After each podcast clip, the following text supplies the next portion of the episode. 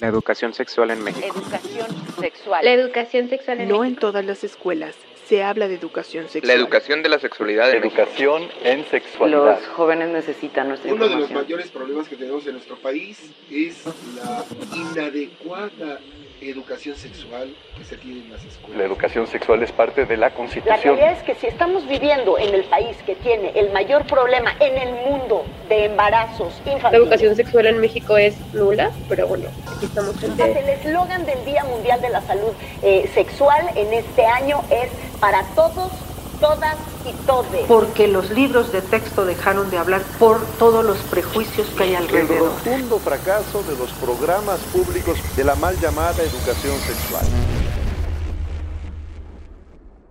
México.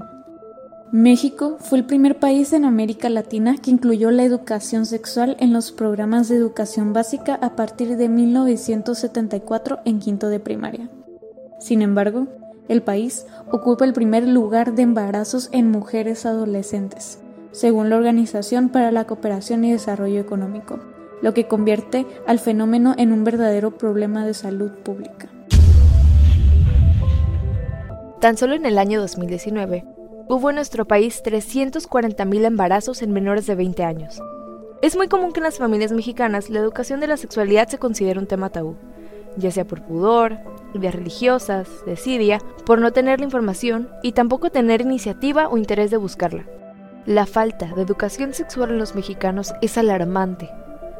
Esto viéndose reflejado en los miles de embarazos adolescentes y en los altos índices de enfermedades de transmisión sexual. En México, 30% de las personas que se encuentran entre los 18 y 30 años han padecido o tienen una enfermedad de transmisión sexual. Esto acorde al Instituto Mexicano del Seguro Social.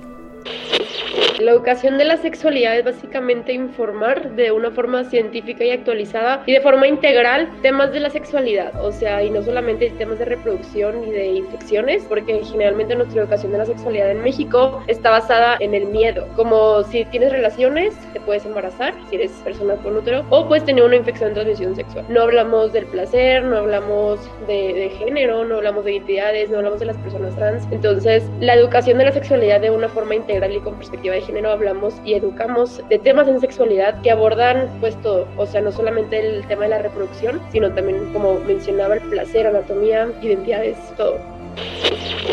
La sexualidad es una capacidad que conforma a cada ser humano y que nos permite sentir y comunicarnos a través del propio cuerpo. Es muy común que se confunda la sexualidad con sexo. El sexo es la característica fisiológica y sexual con la que nace el ser humano, mientras que la sexualidad se conforma por los factores psicológicos y biológicos del ser sexual. En una generación creo que fue anterior, sí, llegó a preguntar a una muchacha, eh, dentro de, los, de las pláticas que hacían entre clases, ¿no? Eh, que si haciendo sexo oral, si tragaba el, eh, el semen, se podía quedar embarazada. Cuando pues uno ahí diría, es que eso lo viste en, la primaria, eso lo viste en la secundaria, o sea, de que el, el sistema digestivo está muy separado del sistema reproductor, ¿no? Pero ahí fue de que, o sea, lo tomaron como burla, que sabemos que sería algo normal, porque es como, pues qué onda, ¿no? Pero fue nada más como, les dije, ok, vamos a detener tantito la clase y vamos a explicar qué es lo que pasa, ¿no? Ya ahí, explicando qué sucede, dónde está el estómago, dónde está eso, dónde está el otro y tal. Entonces ya como que quedó más tranquila.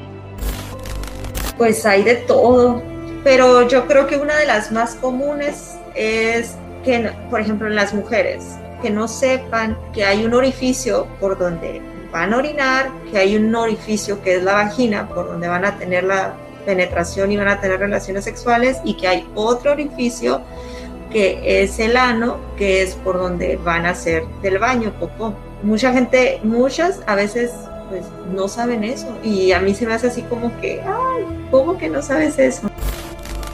La educación de la sexualidad se manifiesta en dos categorías. La informal, que todos y todas impartimos y recibimos en la cotidianidad, en el seno de la familia, por la influencia de los medios de información, etc. Y la formal, que es el proceso de enseñanza-aprendizaje con una estructura, un programa, con propósitos y contenidos en la que existe una relación didáctica entre el docente-alumno. y la realidad es que si se lleva a cabo una correcta educación formal, por consiguiente cambiará la manera en que se lleva a cabo la educación sexual informal. Como dice el feminismo, lo que no se nombra no existe. Entonces, cuando nosotros no nombramos lo que tenemos entre nuestras piernas y si por tanto tiempo lo llamamos como vagina, cuando la vagina es una sola parte de nuestros órganos sexuales, o sea, ni siquiera es parte de la vulva. La apertura vaginal es justamente sí parte de nuestra vulva. Pero cuando por tanto tiempo solamente llamamos nuestra vulva como vagina, invisibilizamos todo lo que nuestra vulva tiene, nuestro clítoris, nuestros labios externos, internos, todo nuestro, nuestro vestíbulo. Entonces, es súper importante nombrar las cosas tal cual son y, por ejemplo, es esta connotación de tabús, negativa, de, de asco que le tenemos a nuestros órganos sexuales. Desde chiquillos nos dicen, no, pues sí, este pedo es un codo, una oreja, pero eso es un pajarito, eso es una florecita, eso es no sé qué, tu pucha, no sé. Entonces es súper importante realmente hablar las cosas como son, porque uno crece, y yo me acuerdo que en secundaria una amiga me decía, es que puedo decir, ¿qué? Pene, y no lo pueden decir, no lo pueden nombrar, porque no se les ha enseñado y se les ha puesto una connotación fea negativa hacia esas partes. Un efecto negativo de tratar la sexualidad de manera informal es que se llegan a utilizar eufemismos para referirse a los aparatos reproductivos. La importancia de llamar a los órganos sexuales por su nombre recae hasta en situaciones donde desafortunadamente niños son abusados sexualmente. Al momento de dar su testimonio como víctima de abuso sexual, legalmente si el menor no menciona el nombre correcto de los órganos sexuales y partes íntimas, no procede la denuncia. Eh, un caso más fuerte que ha sucedido es eh, en aspectos de secundaria. Hubo una, niña que hay problemas de papás, ¿no? Papá se separó de mamá y papá se llevó a la niña eh, sin el consentimiento de la mamá. En una de esas que la mamá estaba con la niña, que le tocaba a la mamá pues, salir estar con ella, cuidarla y todo, la niña le platica que su papá tocaba su botoncito del placer, que así lo llamaba, ¿no? Entonces eh, la mamá, pues dice ella que no supo cómo actuar porque eso le asustó mucho y que ella le preguntó, ¿de dónde está tu botoncito del placer? Y pues ella señaló lo que era su vulva. Entonces la mamá ahí se empezó a pues asustar mucho, dice que reaccionó pues enojada, que le gritó a la niña, pero que ya después pues ella dijo, es que yo me tengo que calmar porque pues, si no mi niña no me va a decir nada. Eh, como pudo, ella convenció a su hija para llevarla al doctor al día siguiente y ya la doctora le, pues, la, revisó y todo para ver si tenía daño o, que había o que hubiera sido víctima de violación. Al parecer no lo fue, pero pues ahí está un caso muy fuerte de, educación, bueno, de mala educación sexual, ¿no? Y de abuso por parte de los padres, porque a eso es a lo que vamos. Muchas veces los abusos van a ser por parte de gente cercana. Entonces es importante enseñarles a los niños esos nombres de sus, de sus órganos eh, sexuales para que sepan ellos que no es correcto que los toquen y que si llegan a tocarlos, saber decir cuál es el nombre de la parte donde fueron tocados. Un menor, asustado a la hora de dar su versión de los hechos, no podrá decir aquellas palabras con facilidad, le costará aún más por sentir vergüenza y terror.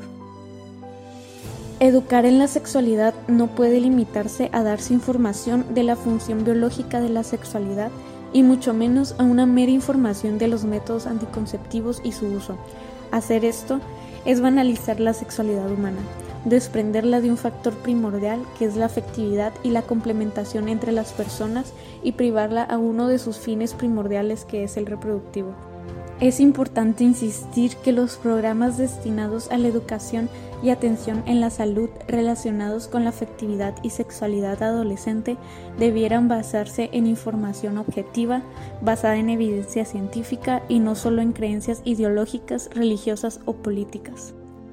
Por otra parte, educadores y profesionales de la salud, participantes en la atención integral de adolescentes, son agentes replicadores del modelo educativo por lo que deben estar debidamente motivados y capacitados como una manera de contribuir al desarrollo propio de la adolescencia. Entregando información objetiva, actualizada, completa y veraz. Los adolescentes deben de ser permitidos a tomar decisiones de manera libre e informada en aspectos que les atañen directamente. Yo soy Camila López y esto fue Educación de la Sexualidad, una colaboración junto a Valeria Martínez. Como invitadas especiales tuvimos a la sexóloga Camila Lavalle la ginecóloga Diana Galvez y la licenciada en Sociología Diana Barrón. En producción estuvo Luisa Seña, Mariela Galvez y Abraham Rodríguez.